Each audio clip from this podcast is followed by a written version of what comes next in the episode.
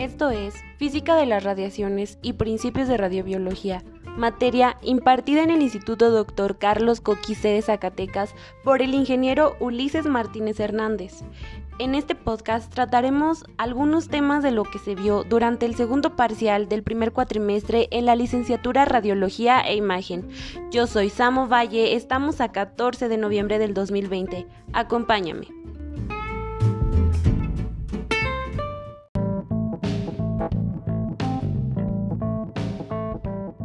Esto es Equipo de Protección Personal en Radiología e Imagen.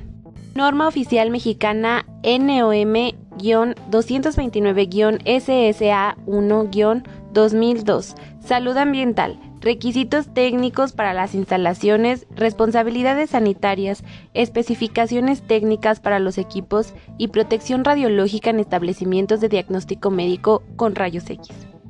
El objetivo de la protección radiológica es asegurar un nivel apropiado de protección al hombre y al medio ambiente, sin limitar de forma indebida las prácticas beneficiosas de la exposición a las radiaciones.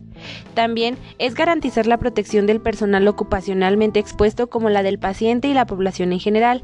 Esta norma indica los dispositivos mínimos indispensables de protección radiológica por cada departamento de radiología y establece que se deben utilizar dispositivos con las siguientes características. Mandil de plomo. Este puede cubrir el frente del cuerpo o todo el cuerpo. También están los guantes de plomo, collarín de protección de tiroides de plomo y anteojos para protección con cristales de plomo. Estos son los dispositivos mínimos a la hora de realizar algún tipo de intervención radiológica por cada departamento de radiología. El calibre del plomo puede variar dependiendo del estudio que realice el técnico o licenciado en radiología. Esto va variando, depende a la norma que les había mencionado. Yo soy Samo Valle y esto es Física de las Radiaciones y Principios de Radiobiología, segundo parcial.